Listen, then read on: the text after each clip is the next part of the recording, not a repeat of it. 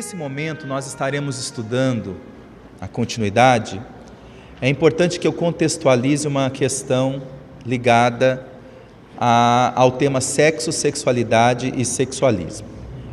Essa foi a primeira pergunta que nosso Alírio de Cerqueira fez aos espíritos, está no capítulo 2 do livro Sexualidade e Saúde Espiritual, e trabalha exatamente sobre essa questão do que é sexo, como entender sexo, sexualidade e sexualismo, é, considerando que alguns teóricos, alguns consideram sexualismo e sexualidade como sendo como se fosse a mesma coisa, e os espíritos respondem classificando com uma propriedade, uma lógica significativa a diferença entre essas três denominações: sexo, sexualidade e sexualismo. Vamos entender então a fundo a resposta dos mentores. Nós estamos diante de uma das respostas dos mentores no livro. A primeira resposta é dessa pergunta no capítulo 2.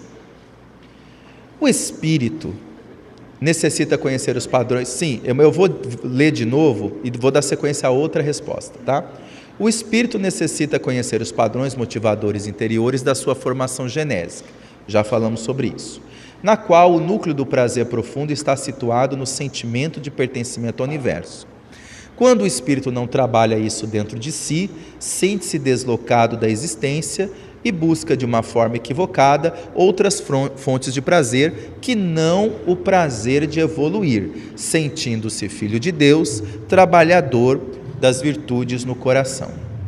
Qualquer atitude que o espírito realize no corpo, manifestando produtividade amorosa, faz com que ative os centros do prazer fecundo e movimente a inteligência em prol da evolução espiritual.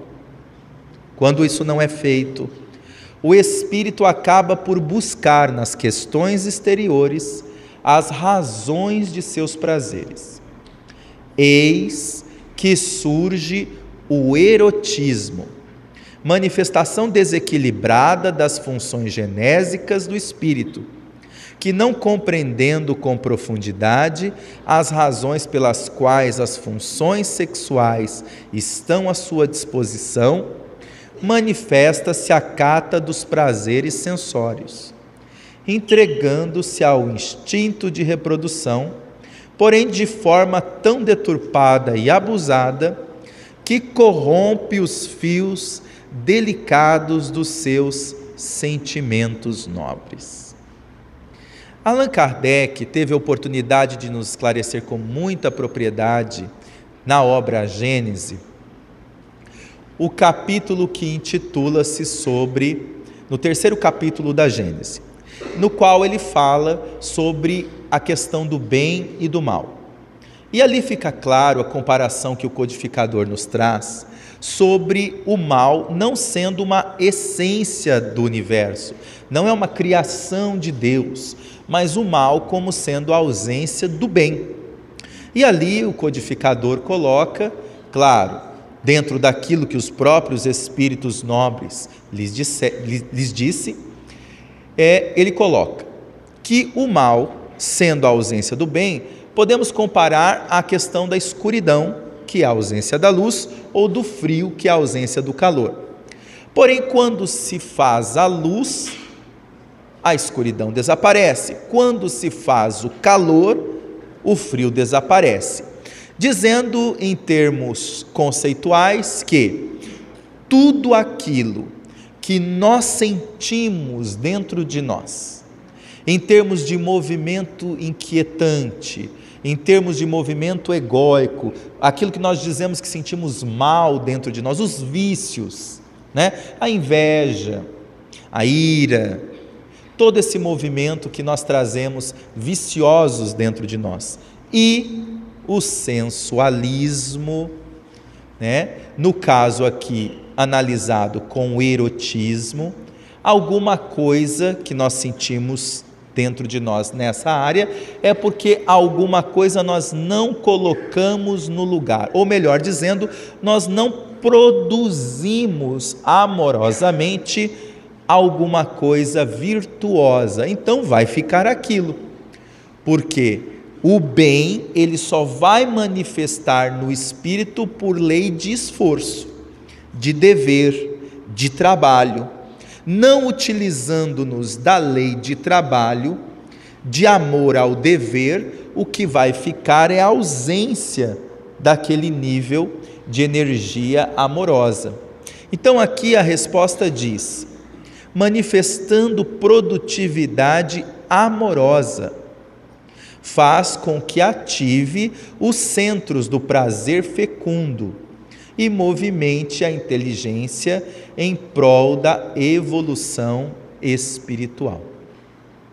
Então, este prazer fecundo que já existe como herança dentro de nós, ele só vai ser revelado como prazer se nós praticarmos o dever de conquistar a nossa evolução, de trabalhar pela nossa evolução, que gera imenso prazer. Mas acontece um fenômeno quando isso não é feito, um fenômeno intelecto-moral e um fenômeno de ordem energética dentro de nós. E é isso que ele diz. Quando isso não é feito, o espírito acaba por buscar, porque essa busca, como nós dissemos anteriormente, ela é inerente às questões exteriores, às razões de seus prazeres. Então veja que isso não gera o verdadeiro prazer mas como não existe o trabalho de, de, movimentar dentro dele as emoções, a produtividade amorosa em qualquer área, e específico nós estamos falando aqui da área sexual dentro de nós, alguma coisa vai ficar no lugar. E o que é que fica? A resposta diz: eis que surge o erotismo, manifestação desequilibrada das funções genésicas do espírito que não compreendendo com profundidade as razões pela. Então existe um, um fenômeno de compreender. O, o, a pessoa que quer ir direto do estado em que ela se encontra, movimentada por um sensualismo, um erotismo, e ela quer arrancar esse erotismo dela, não é? Porque existe a questão do esclarecimento, não, agora eu sei, esse erotismo não me faz bem, esse erotismo que eu estou sentindo dentro de mim me prejudica.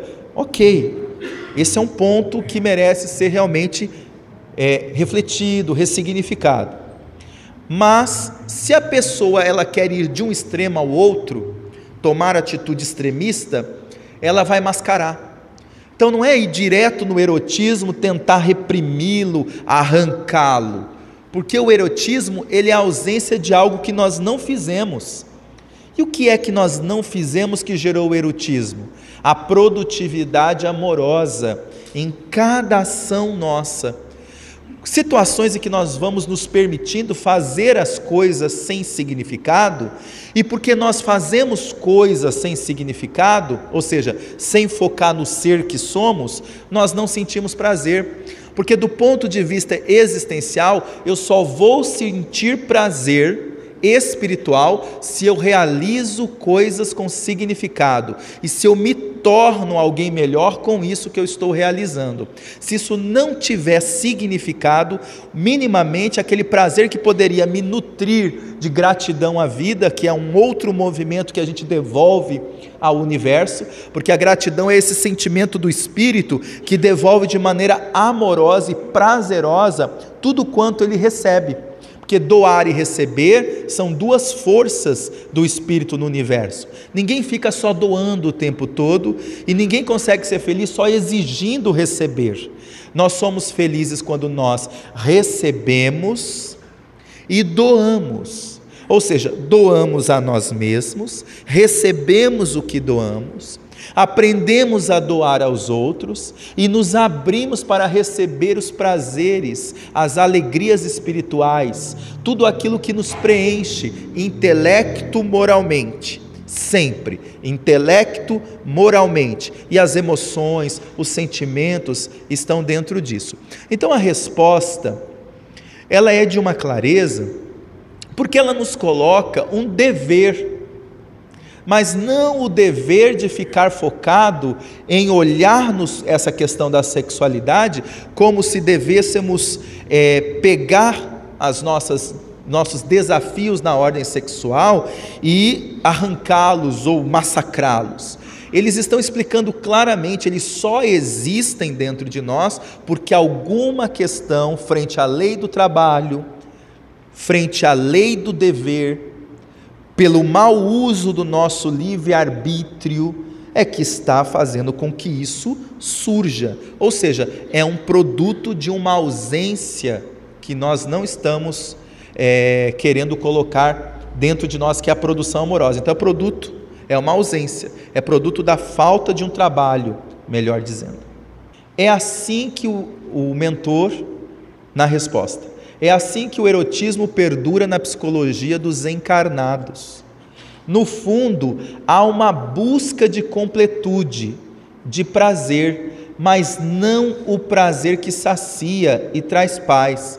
Por isso mesmo é necessário termos claramente a definição entre sexo, sexualidade e sexualismo.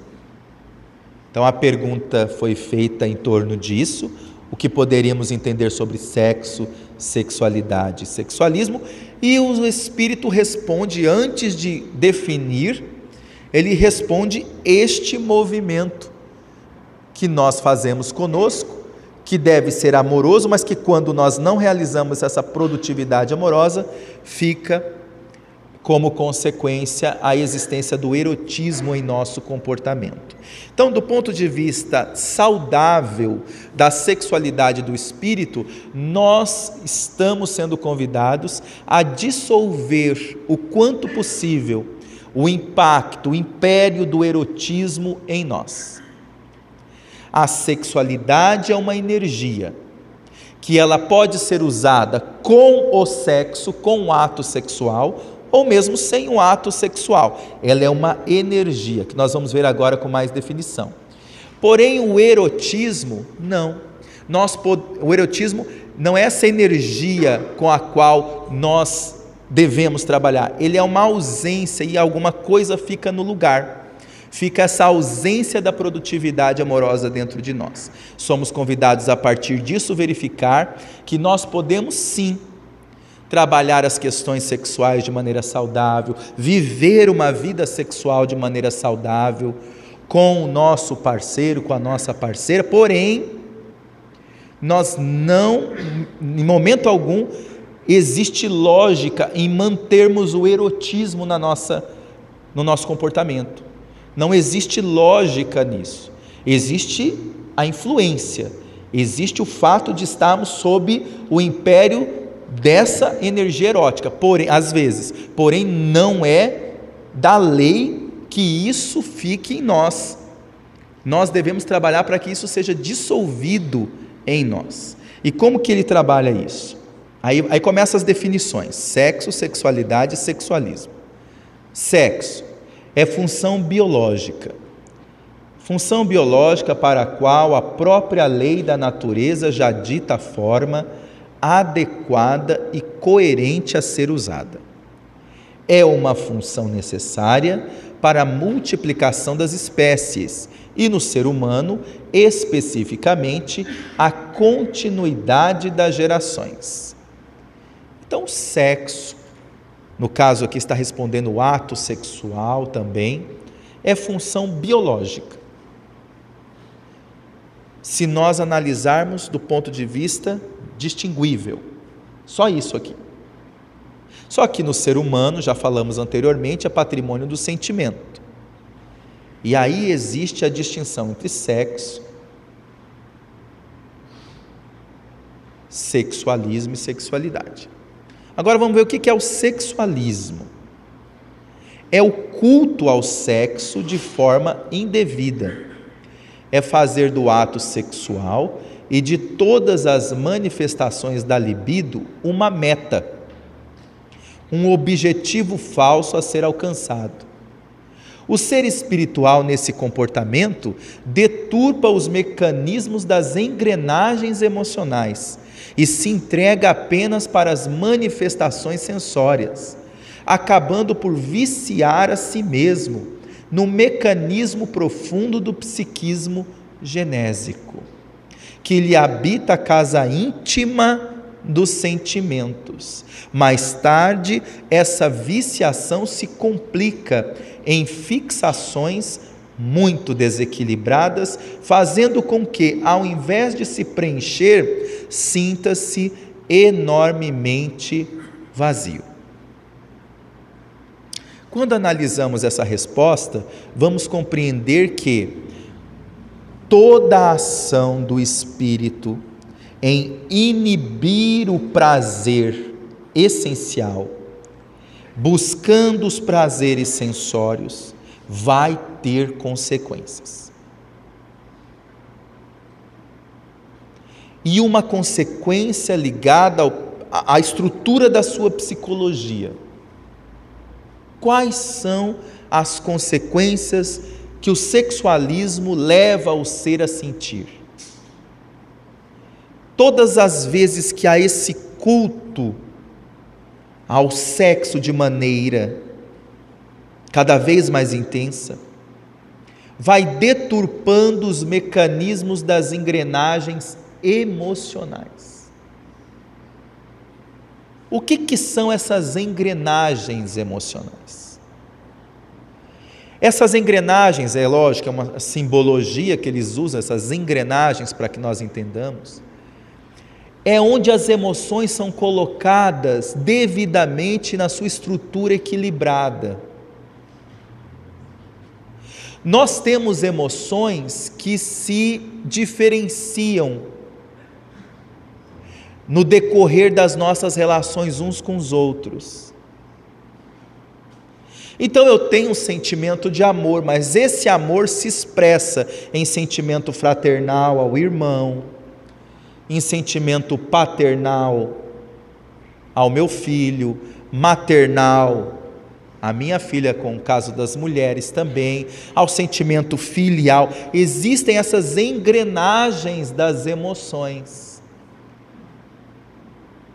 E existe nessas engrenagens as emoções que você sente dignamente dentro de você. Você se, se sente digno com você, digno com a sua conduta, digno com o seu pensamento. São delicadas partes das nossas emoções que nós nos sentimos bem conosco mesmo. O culto ao sexo, chamado sexualismo, vai minando o equilíbrio dessas engrenagens, porque vai enxertando no ser as fixações mentais da lascívia e da malícia. E o pensamento malicioso, o pensamento lascivo, faz com que você entre num movimento emocional de autodesrespeito imenso. Já é um movimento de autodesrespeito, na verdade, mas isso se amplia e de desrespeito ao próximo nas engrenagens das emoções. Então a criatura humana fica com aquela estrutura maliciosa, aquela estrutura dentro dela, e pode perdurar reencarnações e reencarnações. Hoje ela pode até estar num comportamento relativamente é, adequado dentro do nosso padrão, numa relação monogâmica, numa... mas o pensamento continua malicioso e lascivo. Tamanho é o impacto que isso ocasiona desde as outras encarnações, quando o Espírito também fala, em parte da resposta anterior, lá na introdução, dos bacanais de Roma, das orgias. Então ficou fixado isso, porque o culto ao sexo é essa forma do espírito querer ganhar prazer de uma forma secundária. E isso dá uma fixação enorme nos painéis das emoções. Ele diz aqui embaixo: mais tarde, essa viciação se complica em fixações muito desequilibradas, fazendo com que, ao invés de se preencher, sinta-se enorme vazio. Então, se nós analisássemos só do ponto de vista estrito, o sexualismo como culto ao sexo, a pessoa só quer sexo, só quer sexo, se ela puder trabalhar essa questão e dissolver isso, já é algo importante para ela, mas o desafio, ou melhor dizendo, o problema é que não fica, não fica só nisso, não fica só o fato dela sair dessa vontade de fazer sexo a qualquer preço, a qualquer custo. O sexualismo entendido nessa dimensão é o processo mental, psicossexual no qual a criatura fica fixada de uma, de uma forma mental na, na estrutura, e ela não consegue olhar uma criatura sem que essa estrutura mental lasciva e maliciosa se expresse nos seus pensamentos, se expresse nos seus sentimentos. Então é aquela pessoa que fica num, num atormento se vê uma pessoa bonita, ela fica atormentada. Se vê uma pessoa que, que parece que deu um sorriso para ela, ela quer alguma coisa comigo. É aquela pessoa que está nesse movimento, por quê? Porque o sexualismo ainda está muito forte nas engrenagens das emoções.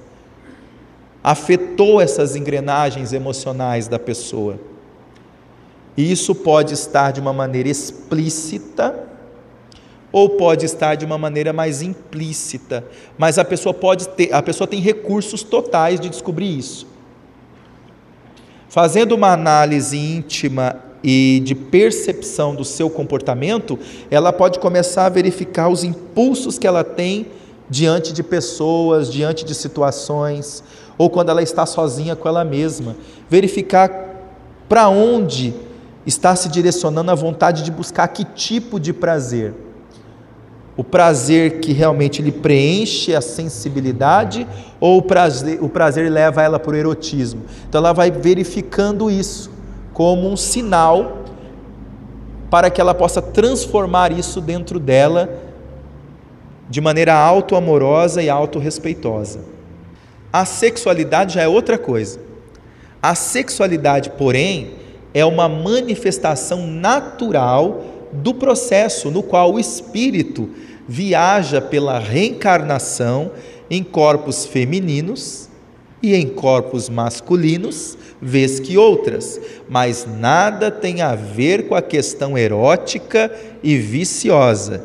É antes uma manifestação das conquistas que o espírito vai adquirindo em cada polaridade aprendendo com essas experiências e faz disso uma lição para a sua própria evolução na busca da felicidade.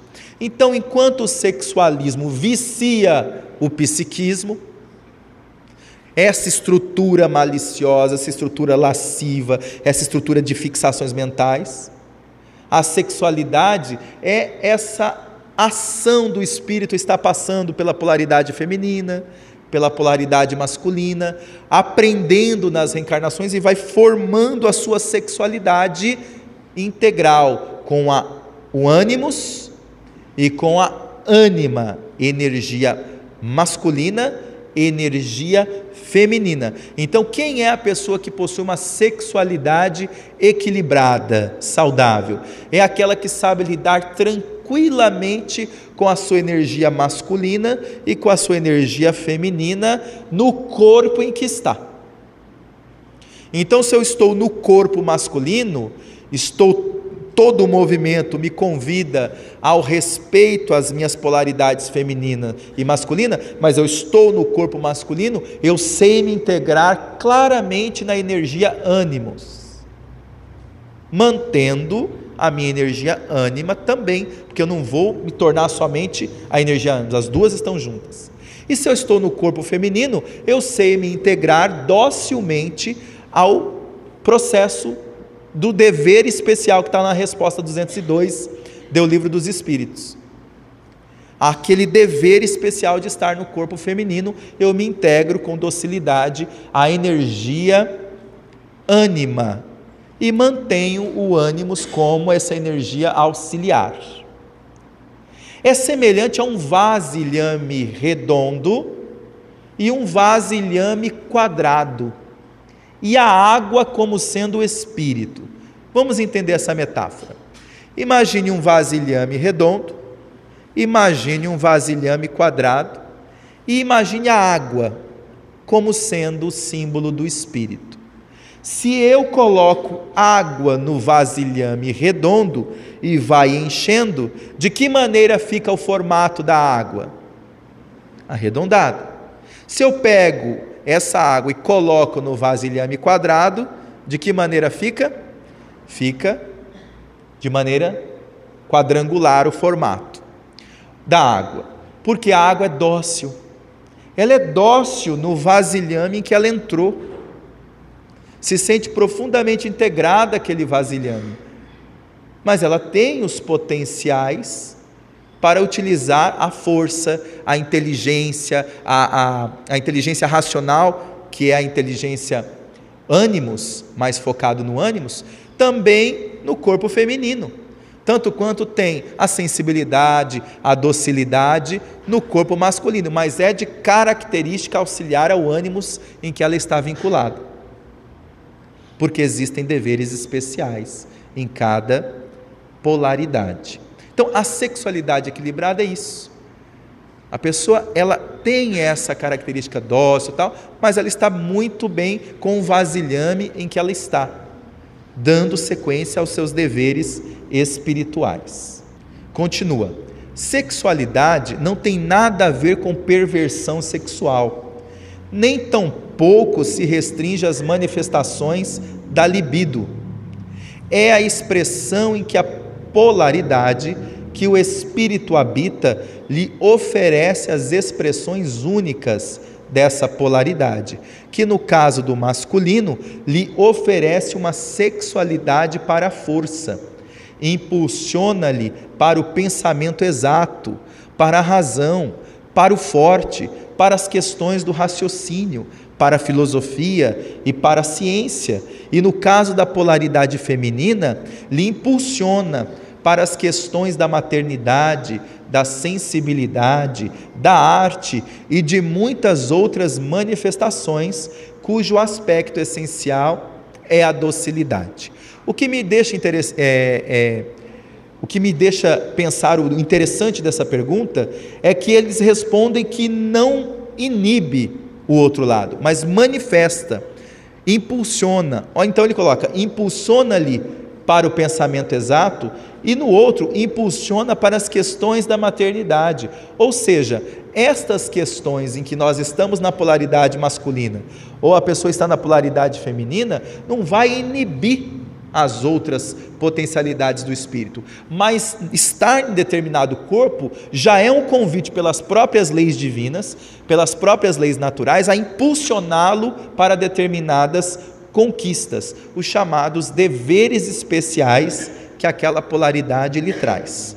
É interessante analisar que nesse termo sexualidade, todos nós somos convidados a desenvolvê-la com este equilíbrio.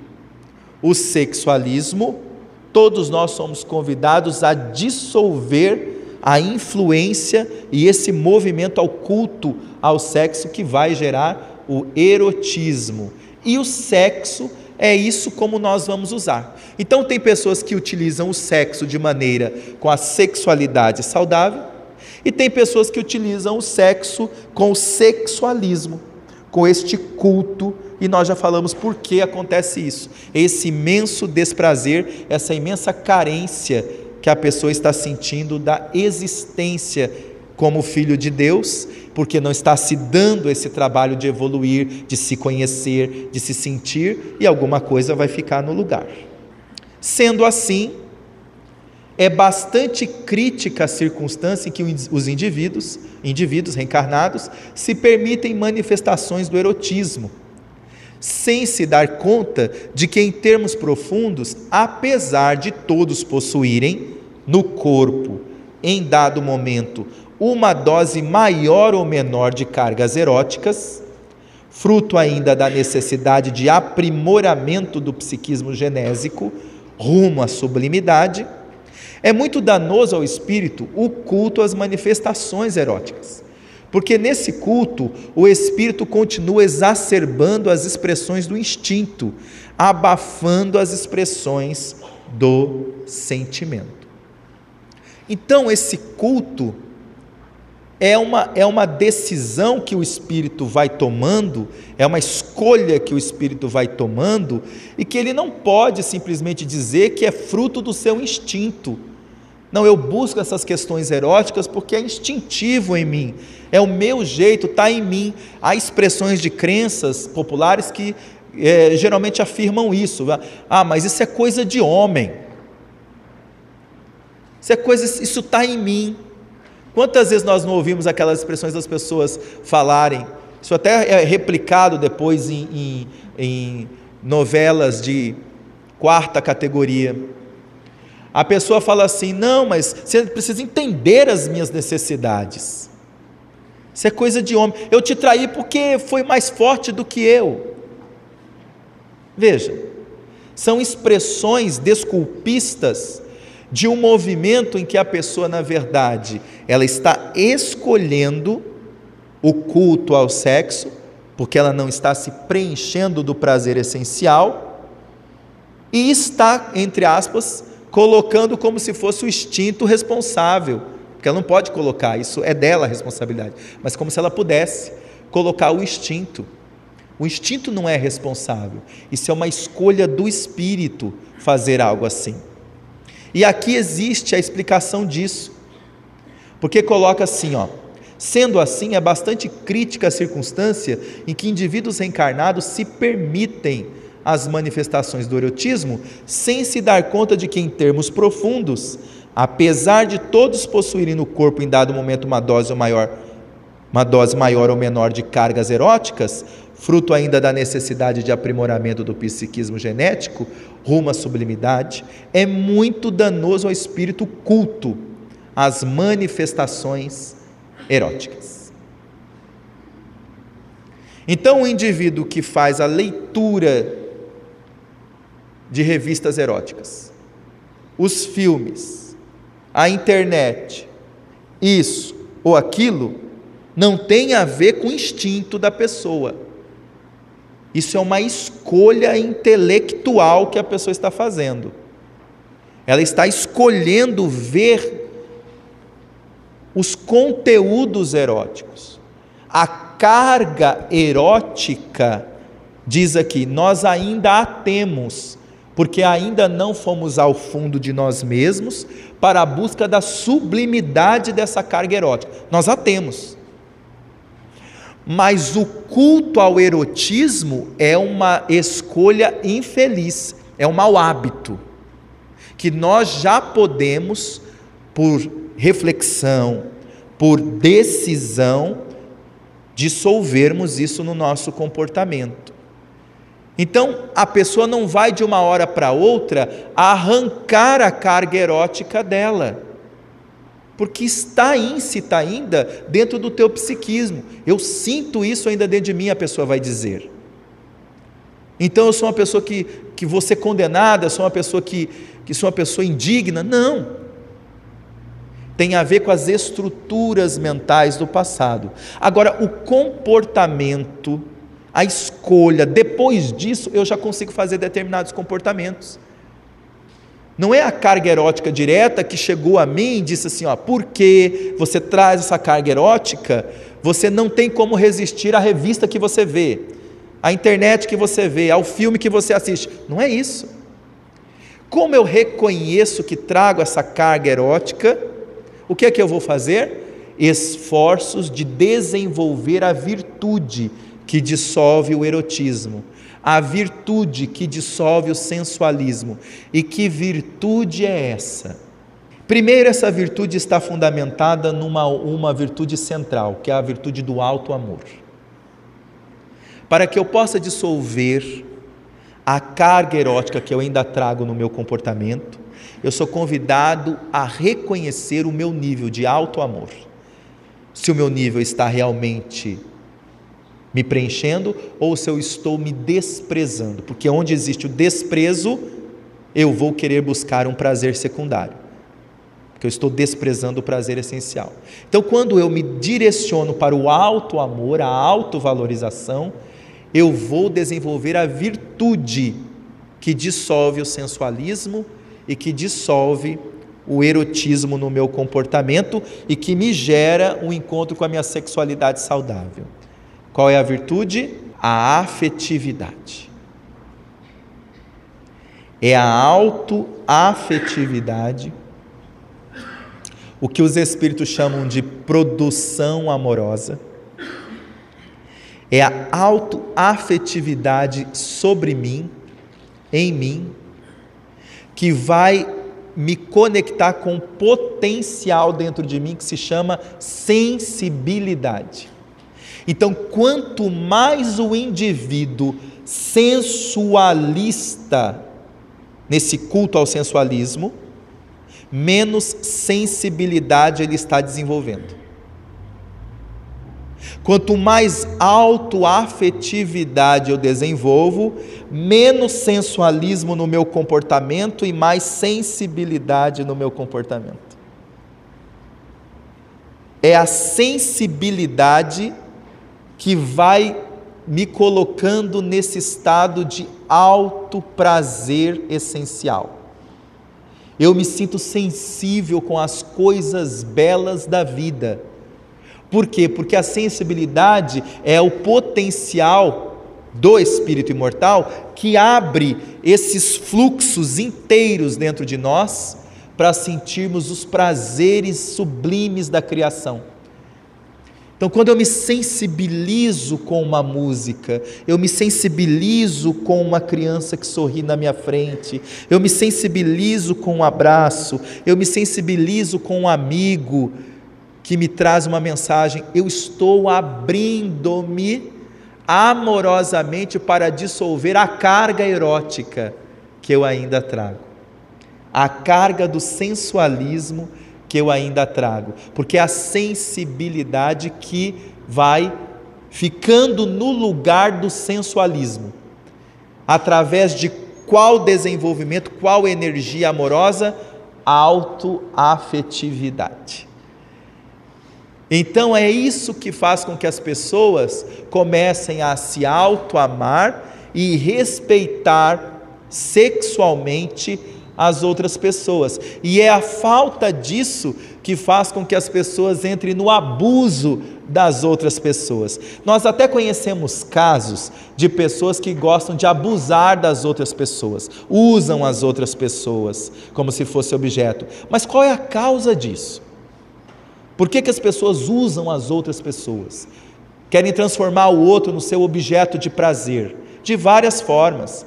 Desde aquela forma mais complexa, que é aquela relação danosa entre uma relação de uma paixão desequilibrada, no qual o casal é, bate, se ofende e só se resolvem através do sexo momentaneamente, porque não se resolve essencialmente, só, só ameniza um pouco, melhor dizendo, a discussão através do sexo, para depois voltarem a brigarem, a discutirem, e fica aquela relação estranha, machucada, pervertida.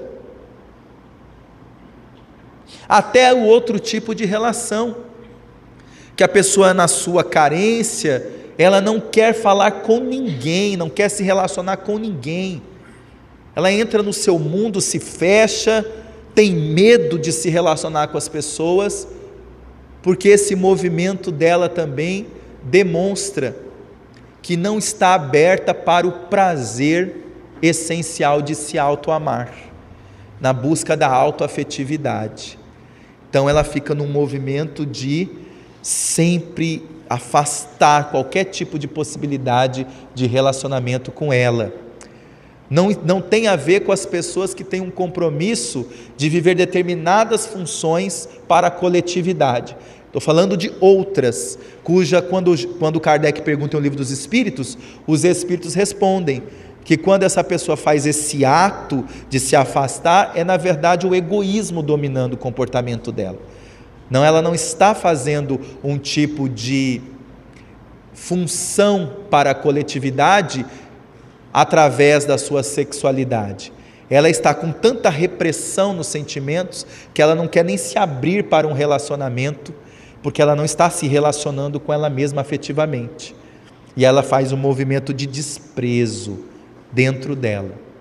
Esse aqui é um outro movimento. Tem o desprezo envolvido, mas tem também todo esse movimento do jogo psicológico, é, do masoquismo, né, que está dentro, do sadismo, que são outras manifestações de distúrbio na área sexual, no comportamento do indivíduo. Então, quanto mais nós desenvolvemos a sensibilidade em nós, mais a sensualidade, a sensualidade se conecta de maneira amorosa e nós dissolvemos o sensualismo. Então vamos entender as classificações. Sensualismo, exacerbação do sensual, lascívia. Sensualidade, manifestação dos sentidos sensoriais com equilíbrio, libido. E sensibilidade, manifestação do ser essencial ligado ao prazer de pertencer ao universo. Aí nós podemos imaginar a fala amorosa de Jesus: Maria, Maria, desgraçada de mim, Senhor. Maria, busque os filhos no aconchego do seu coração Tive meu ventre varado mais de mil vezes e não tive a alegria de ser mãe, Senhor. Ah, Maria, quando te digo para ser mãe, é ser a mãe dos filhos que não têm mãe, das mães que não têm filhos. Já observaste uma casa em ruína, Maria? Já observaste como nascem as pequenas florzinhas entre as ruínas de uma casa envelhecida? Veja a sensibilidade do Mestre ao tocar sobre as questões sexuais com Maria de Magdala. A casa em ruínas era toda a estrutura psicológica dela fragilizada. Ela se sentia indigna, ela se sentia inferior. E toda a estrutura psicológica dela ela já projetava o preconceito dos outros, reais, preconceitos reais, mas ela já projetava o preconceito e ampliava aquele preconceito sobre ela. E como Jesus a tratou? A tratou com a essência da sensibilidade, porque ela não era uma mascarada, ela tinha dores agudas, e chorava por causa das dores agudas. Ela queria realmente sair, se libertar daquele sofrimento, mas a estrutura mental do sexualismo dentro de Maria de Magdala era muito forte ainda. As memórias das noites de prazeres com os patrícios romanos, com os homens do poder judaico, era muito forte. Era conhecida como a mulher dos sete demônios. O que, que era isso? A conexão obsessiva dentro de uma estrutura com um erotismo muito grande na mente. Porém, quando ela encontra com Jesus, em seu prisma mais humano, ela encontra por primeira vez um olhar que não olhou-a como uma mulher sexual. O ânima o ânimos de Jesus. Olhou-a no fulcro do prazer essencial daquela mulher que tanto queria amar.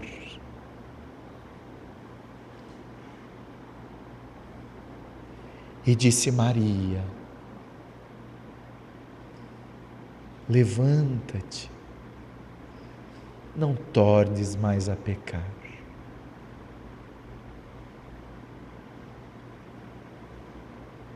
Vá em paz, minha filha. Na casa de Simão. Ele disse ao coração daquela estrutura mental lasciva, erotizada, foi além dessa estrutura, chegou no núcleo do grande prazer da vida e disse: Eco bonus pastor sum. Eu sou o bom pastor. E conheço as minhas ovelhas uma a uma.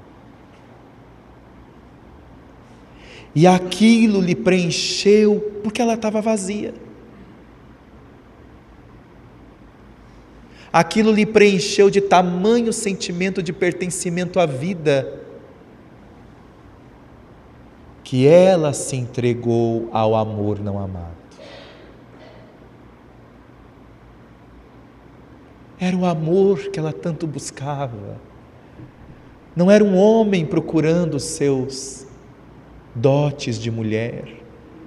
Era ânima e o ânimos falando com ela e reverberou em Maria de Magdala ânima e o ânimos dentro dela. Quem é que levantou? Quem é que soergueu-se da lama em que ela havia depositado-se, senão o ânimos dentro de Maria de Magdala? Quando vemos o filho pródigo, chamado novo filho, da parábola dos dois filhos, comendo a lavagem dos porcos,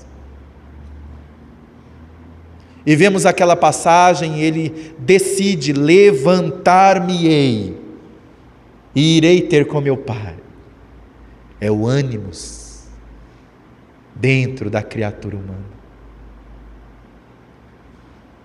É o ânimos que vai levantando-nos e nos dá dignidade, e é a ânima que acolhe a nossa fragilidade, que nos liberta dessa culpa, que dissolve esse movimento de autoflagelação, mas é o ânimos que diz: prossegue. Prossegue porque tu és energia para ser feliz. É hora de prosseguir.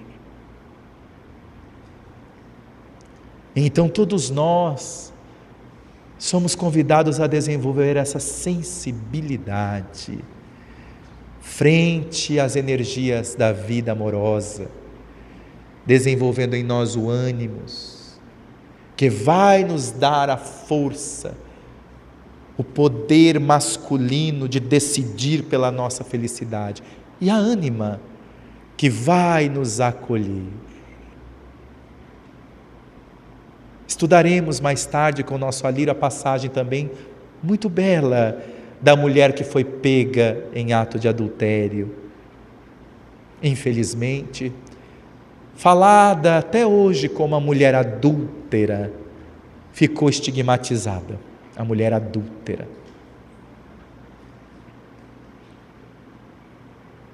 Mas numa visão amorosa espiritual, não é assim. Era mulher carente. Era mulher abusada também dos outros. E quando Jesus então ergue, é o ânimos reerguendo a ânima fragilizada, pergunta a ela, mulher, onde estão os teus acusadores? Nenhum, Senhor. Eu também não te condeno.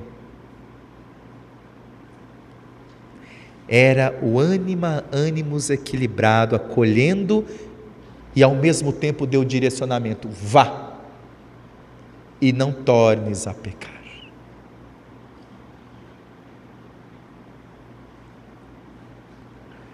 nós temos em nós todos os recursos para atendermos este movimento de carência que trazemos. Já é tempo de reconhecermos isso e de evitarmos essas projeções de que é o outro que não me faz feliz, ou que eu não sou feliz no meu relacionamento por causa do outro ou daquilo que o outro fez. Não, somos nós.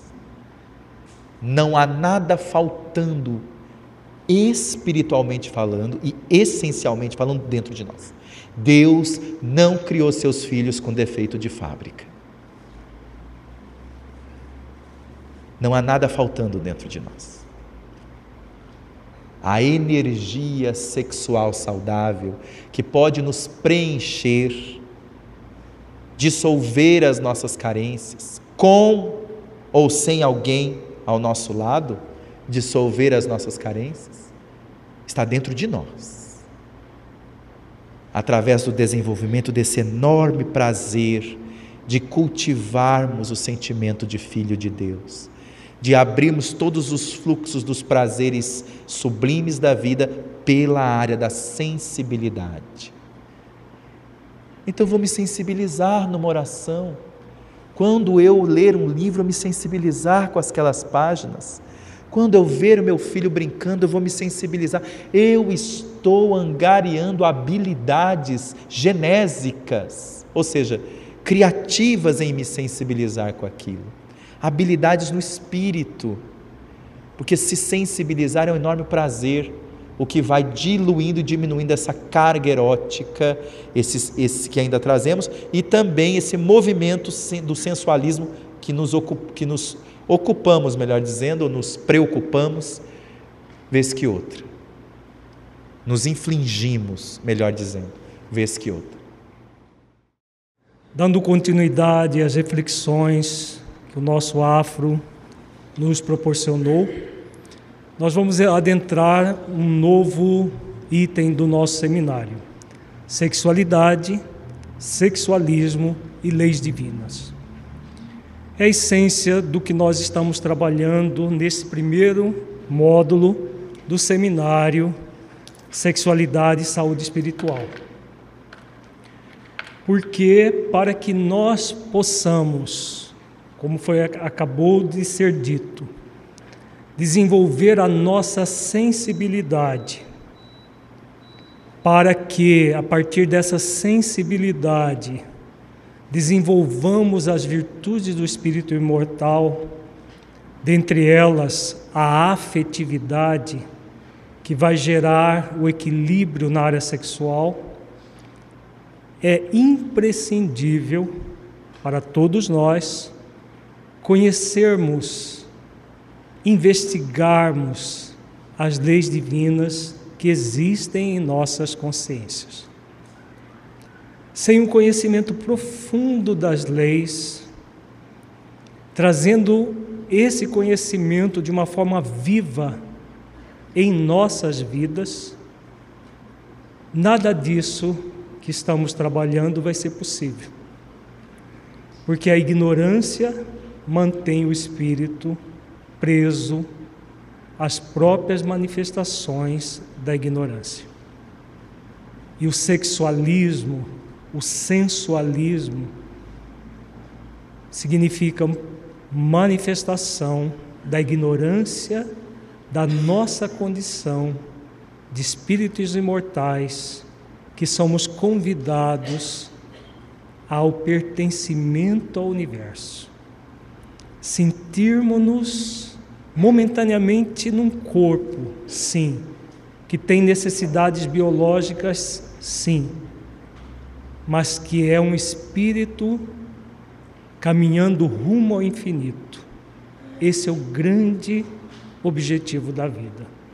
Sentir essa realidade só é possível a partir do movimento de internalizar as leis em nossas consciências. Nós vamos refletir uma série de questões atinentes às leis que é muito importante para o entendimento do sentido, do significado do que nós estamos falando. Então, para a utilização da, da sexualidade saudável, é fundamental refletir os nossos atos com base nas leis divinas que existem em nossas consciências, de modo que possa compreender o quanto a prática do sexualismo, seja, seja em sua modalidade hétero ou homossexualismo, é um movimento contrário às leis divinas, especialmente à lei maior de amor, justiça e caridade constituindo-se um ato de desamor, injustiça e descaridade consigo mesmo e com o próximo. É imprescindível que tenhamos uma visão do sexo e da sexualidade como espíritos imortais, transitoriamente encarnados, em conexão com as leis divinas em nossas consciências, para vivermos como espíritos imortais e não apenas sabermos disso. Todos nós espíritas já sabemos que somos espíritos imortais. Mas nem todos, aliás, observando o movimento espírita, nós percebemos que a grande maioria ainda não vive, não faz esforço, melhor dizendo, para viver a sua condição de espíritos imortais. Porque somente a compreensão profunda das leis que vai nos proporcionar esse exercício, que é o maior exercício que nos cabe exercitar a vivência da nossa condição de espíritos imortais. Essa tomada de consciência é o caminho para não cairmos no sexualismo, mesmo sabendo que somos espíritos e que vamos prestar contas daquilo que fizemos para as nossas próprias consciências, pois não é possível fugir das leis que estão gravadas nelas. Tudo nos é lícito, ensina o apóstolo Paulo, mas nem tudo nos convém. Saber que somos espíritos imortais, mas não vivermos como espíritos imortais, vai proporcionar para nós muito choro e ranger de dentes. No final da tarde, o Afro vai estudar um caso muito significativo extraído da obra Sexualidade e Saúde Espiritual, que é um exemplo vivo do espírito que foi presidente de um centro espírita, conhecia as leis divinas, pelo menos no nível do saber, mas que nunca viveu como espírito imortal. Sabia, teoricamente, das questões espirituais, sabia das verdades espirituais, mas nunca fez esforços para vivenciá-las plenamente. E nós vamos ver o caso muito trágico que ele narra, colocando exatamente o que está aqui. Saber e não fazer esforços para sentir e vivenciar aquilo que se sabe. Não se foge das leis em nossas consciências. O Espírito termina o caso dele dizendo que naquele momento só havia para ele pranto e ranger de dentes. Mas logo mais à tarde, o Afro nos brinda com as reflexões do caso. Vamos agora aprofundar as nossas reflexões acerca das leis e da missão do espírito imortal em conhecer essas leis, amá-las e cumpri-las. Vamos começar refletindo sobre a missão do espírito imortal. Todos nós que estamos aqui momentaneamente no corpo, temos uma missão. É a missão do espírito que nós somos, não é do corpo que habitamos. Essa missão acontece tanto no corpo quanto fora do corpo. Mas é no corpo que nós passamos pelas provas atinentes a essa missão. Provas ou expiações. As expiações acontecem de modo estrito da palavra quando nós falimos nas provas. No sentido amplo da palavra, expiação significa aprimoramento, no sentido estrito, significa reeducação do espírito que faliu na sua missão, nas suas provas. Missão enquanto prova, não missão no sentido mais estrito do termo, que é do espírito missionário que reencarna para uma tarefa específica. Essa missão que nós vamos ver aqui é a missão do espírito imortal, enquanto ser inteligente do universo criado para a felicidade. Onde nós vamos buscar a missão do espírito imortal? Em uma das questões mais significativas do Livro dos Espíritos, que o nosso mentor Honório nos orientou que é uma das questões tronco do Livro dos Espíritos. O Livro dos Espíritos é uma obra sui generis que traz 1019 perguntas e dessas perguntas tem algumas perguntas que são chave para o entendimento de toda a obra são chamadas de questões tronco.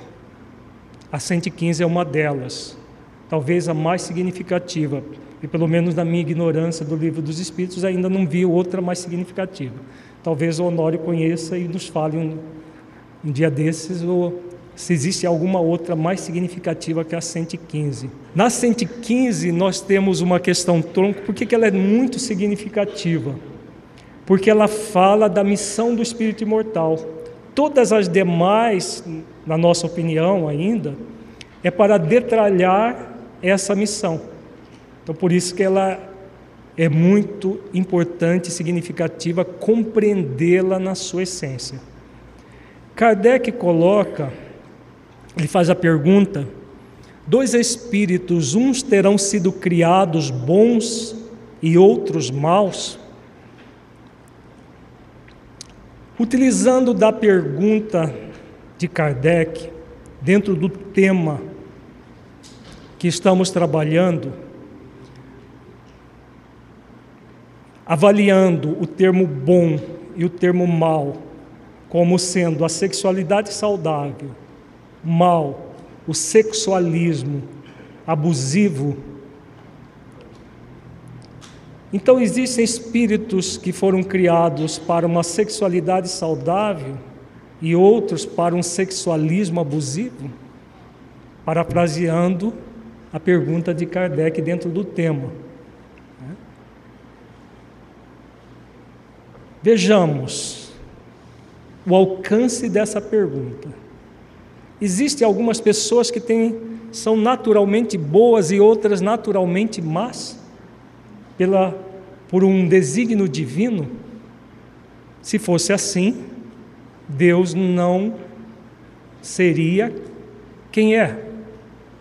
Não seria soberanamente justo e bom, não seria a suprema onipotência, ao, ao, ao, supremo poder do universo, onipotente, onisciente, onipresente. Não seria nada daquilo que ele é.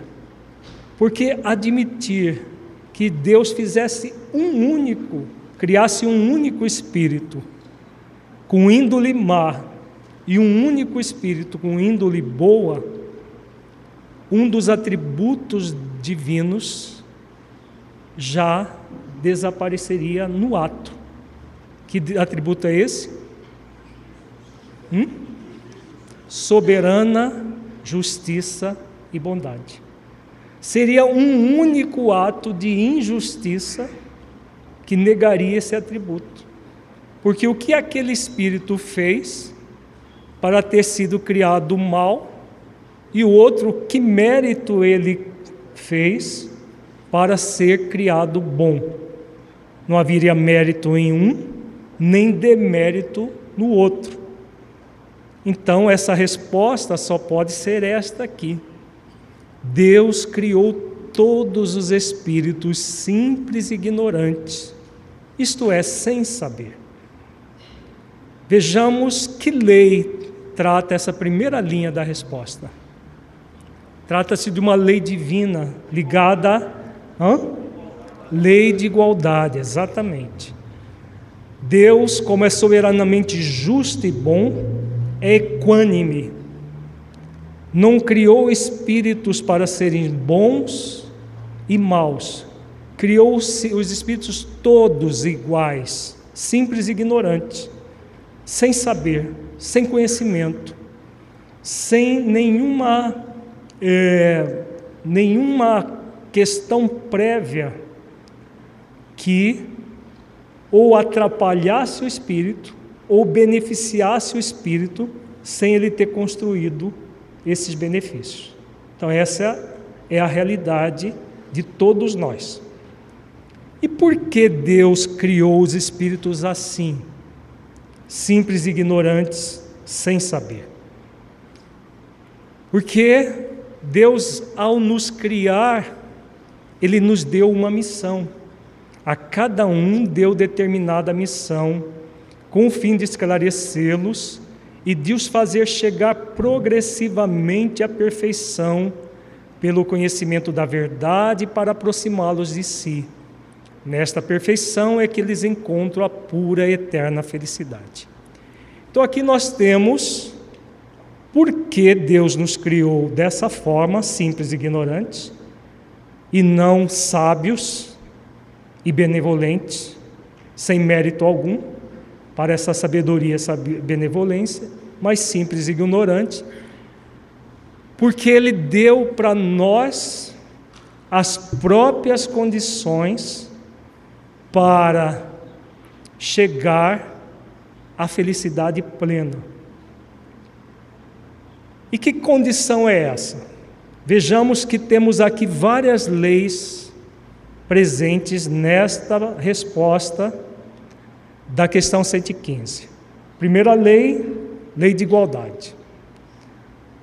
Qual é a segunda lei que nós temos aqui? Lei de progresso. Né?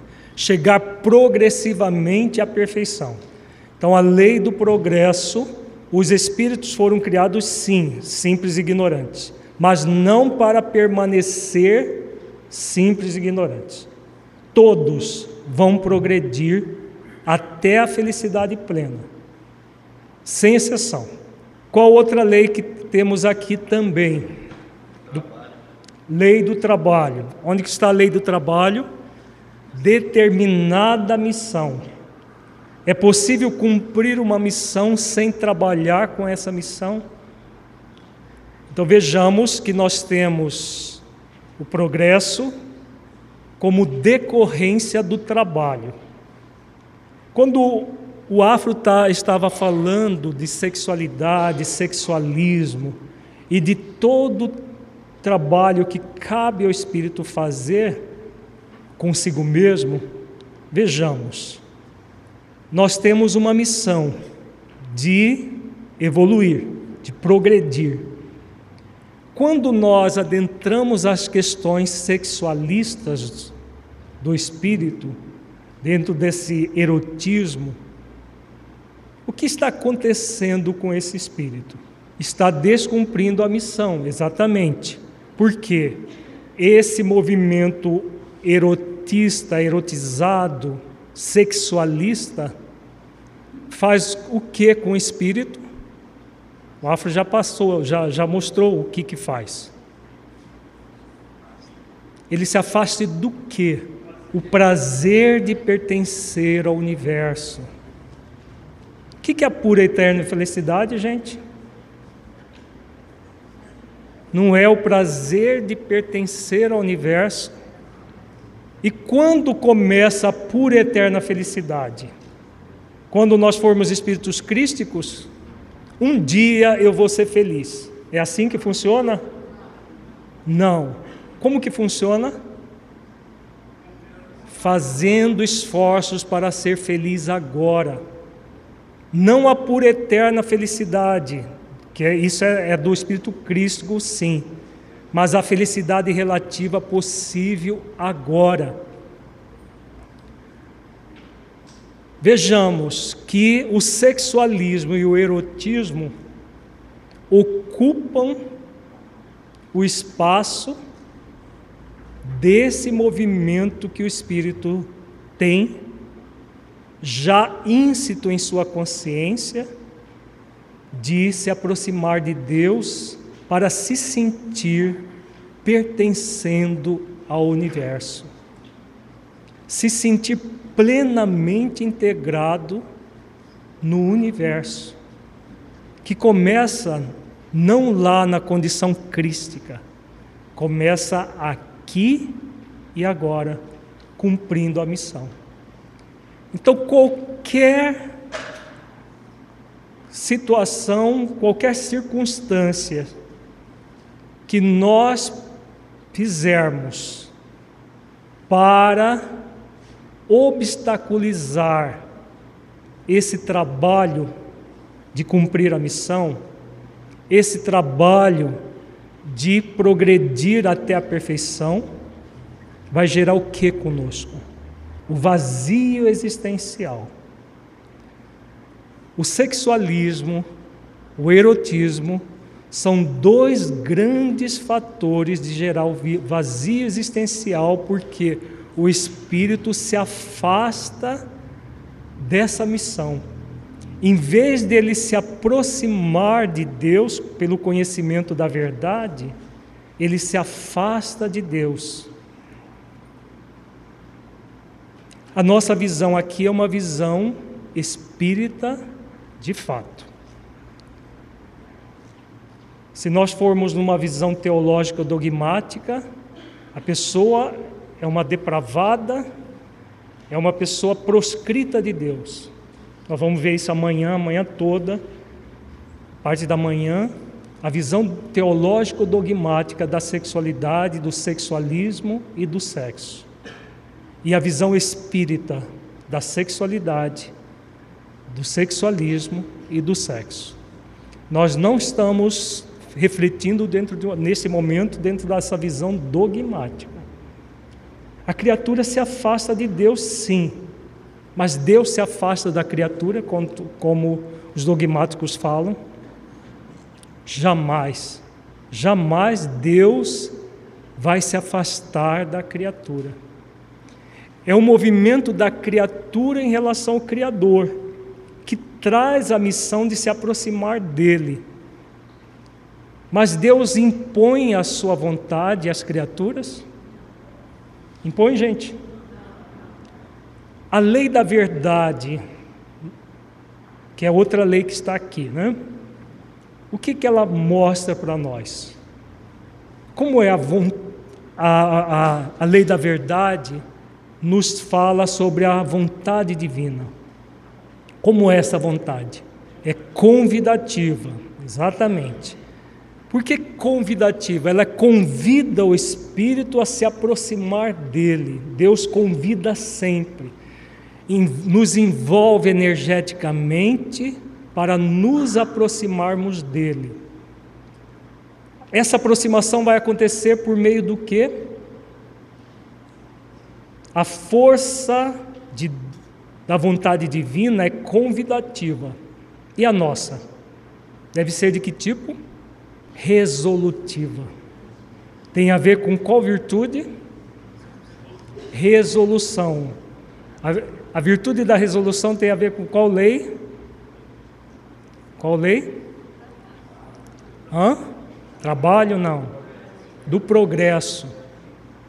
A lei do trabalho é a operosidade. Operar com sentido.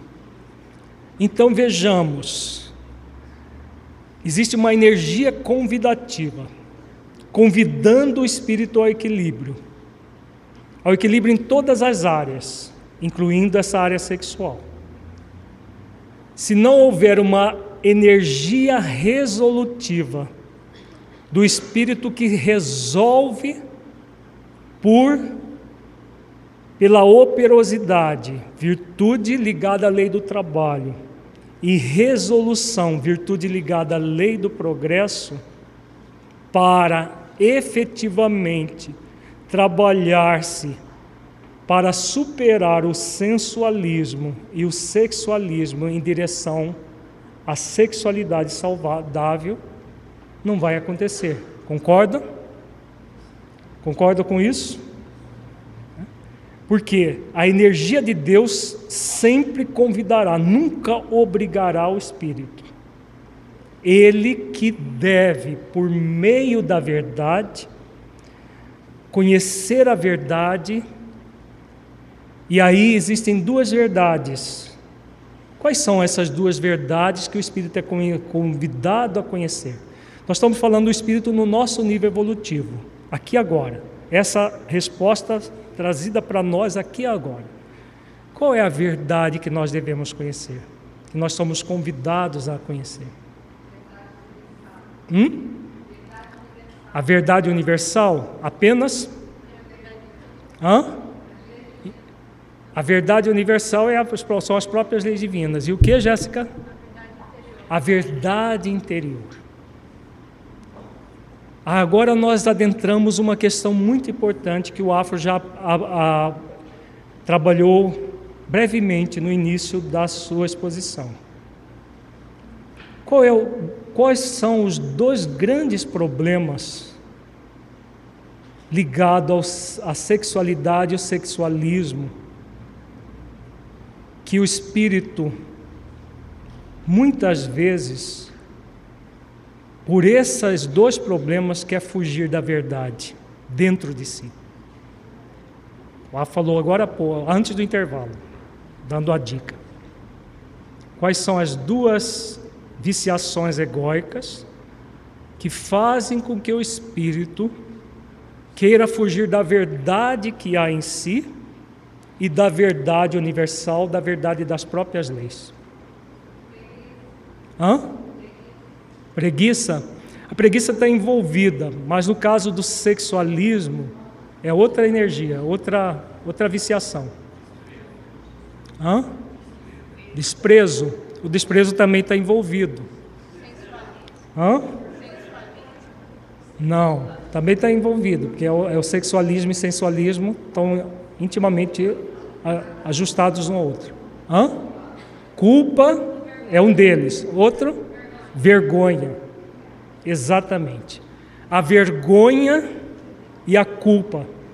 Essas duas energias egóicas fazem com que o espírito que não toma a decisão resoluta dentro da sua energia resolutiva, autoevolutiva, para conectar com a energia endoevolutiva que vem das leis de Deus, faz com que ele se afaste da verdade.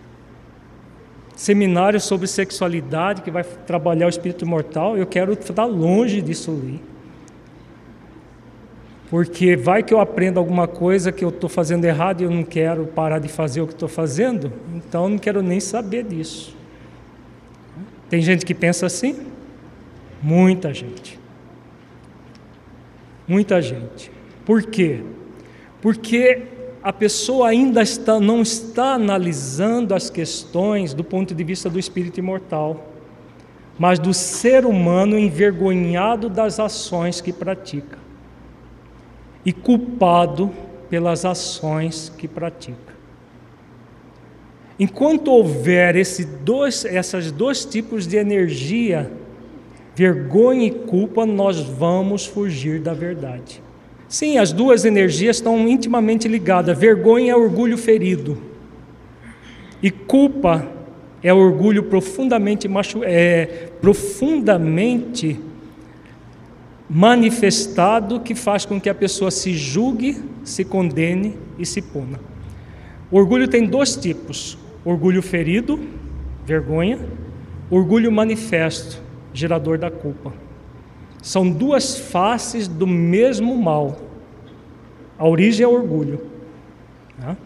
A vergonha, ela se sente a pior das pessoas. Mas por quê? Porque o, o orgulho se manifestou sob a forma de culpa. Então, culpa e vergonha estão sempre juntas lado ao lado nessa questão do sexualismo. A vergonha, nesse caso, é orgulho ferido de ter sido descoberto ou a própria consciência da pessoa a acusando. Por isso está intimamente ligado à culpa, entendeu, Jéssica? Então, está intimamente ligado à culpa porque a, a pessoa se acusa e ela sente vergonha. Aí ela faz de novo, se acusa, sente vergonha. Muitos passam a existência inteira. Então, o que é necessário? Quando Jesus diz: Conhecereis a verdade, e a verdade vos libertará, ele está nos chamando a atenção uma questão muito significativa. Não adianta nos afastarmos da verdade. Tanto a verdade das leis, quanto a verdade interior. A verdade que existe em nós. Quais são as minhas manifestações sexualistas? Quais são as circunstâncias em que o sexualismo, o erotismo fala alto em mim. Para modificar algo em nós, o primeiro passo é reconhecer esse algo. Reconhecer com verdade, eu trago isso em mim, eu trago essa tendência em mim.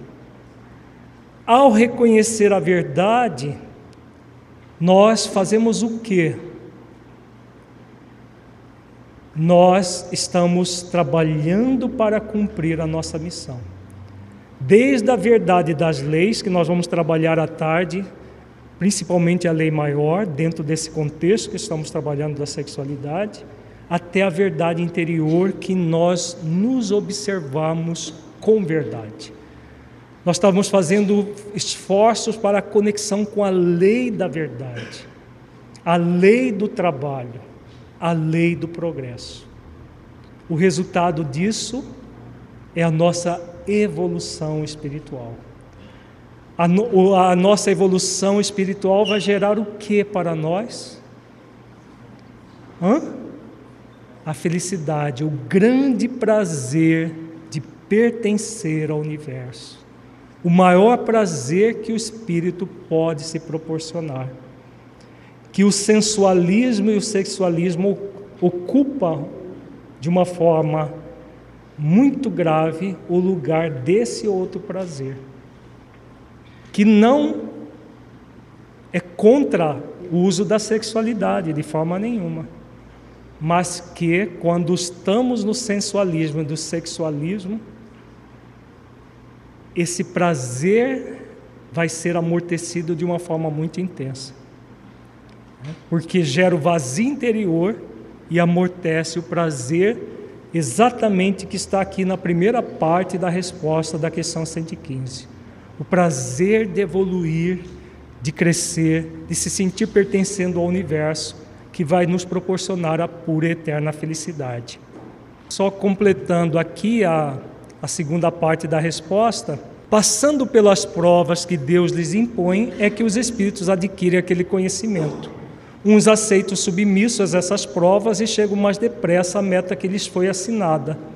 Outros só a suportam murmurando e, pela falta que desse modo incorrem, permanecem afastados da perfeição e da prometida felicidade. De que lei os benfeitores trabalharam aqui?